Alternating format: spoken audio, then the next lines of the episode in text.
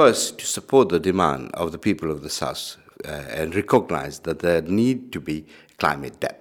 Climate debt as a concept, as, as a mechanism to enable people from the South to address climate issues. Uh, second is that uh, it's an appeal for the left and for alternative social movement not to, to be trapped in uh, greenwash and green capitalism you know, because uh, in Mauritius, for example, uh, we campaign for the power shift and for cooperative, uh, citizens cooperative, together with small planters, to build up uh, renewable energy solar cooperatives. We won halfway, and we forced the major political parties to have this in their manifesto. And then when they took power, they said, okay, we'll, we'll build green, renewable uh, energy uh, system, but all the, the, the, the, the citizens and, and, cooperatives and small planters were out of, of the project, and it was big EU companies that came and to run this project. But this is not because addressing climate change and ecological crisis, it's not a question of painting green. It's a question of addressing the root causes of the system itself, the way we produce, and, uh, uh, and the way the economy itself is organized. If we don't have social economy, collaborative economy, uh, coupled with green, uh, with uh, a new technology, renewable energy, solar energy, for example, it doesn't, it won't change anything because the, the, mode of production and distribution, together with new technologies towards uh, uh, clean energy, for example, it's it's uh, it's, it's needs, it, it's, it cannot be separated. So it's an appeal to the, to, the, to the movement. And third, I would say, I would speak a bit generally, and, and not in the loss and damage concept, uh, all the things, uh, that we need a new movement towards nature rights. You know, we need to think about, uh, you know, this system has failed.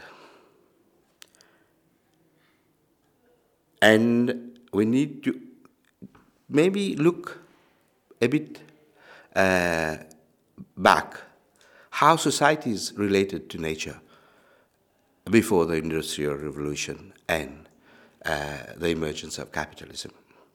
How, uh, because ours, I would, I would say our, uh, our system, the, the capitalist system has failed. So we need to look, you know, how human being and human society looked at nature. And we have lots of things to learn from southern countries, from the way society uh, was organized before colonization. And we have to, to have a fresh look. And having had this fresh look ourselves, we are now in a movement trying to incorporate the, the, the, the concept of nature rights within the United Nations system itself, okay, and within at local level, within our constitution. For years, we have been considering nature and components of nature as object. And the Western way of looking at, uh, at society has even uh, drive uh, the powerful of, uh, of the elites of the, the colonial powers to see human being as object, okay, not as subject, not as living uh, organism. And this was the result was slavery, okay. You, you see human being as, as, as object. And from this way of thinking, you also see whatever surrounds us as object, as something that you can, you can just take a, look at it as a resource, not as not, and you don't see trees, ocean, earth, atmosphere as part of eco- ecosystem. So we've learned from our comrades in Bolivia, in Ecuador, and the campaign for nature rights is, as opposed to corporate rights, is gaining momentum. And I would ask the, the left in Europe and the left in Germany to think about it and uh, to think about in the context because it's not only with the mechanism dealing with, with climate itself is, is rotten okay and, and we have to think outside the box uh, also and, and, and, and, and raise a movement towards the inclusion of nature rights within our constitution, within the UN system. There are works that are being done. Uh, there are people like Vandana Shiva.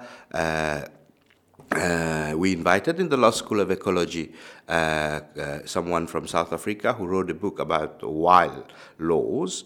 Uh, he's a lawyer, and they are part of the team that has been set up in the United Nations to, to push the nature rights within the UN system. Uh, so this would be our, our appeal uh, to the European left, to the Euro European social movement, to the European ecological movement,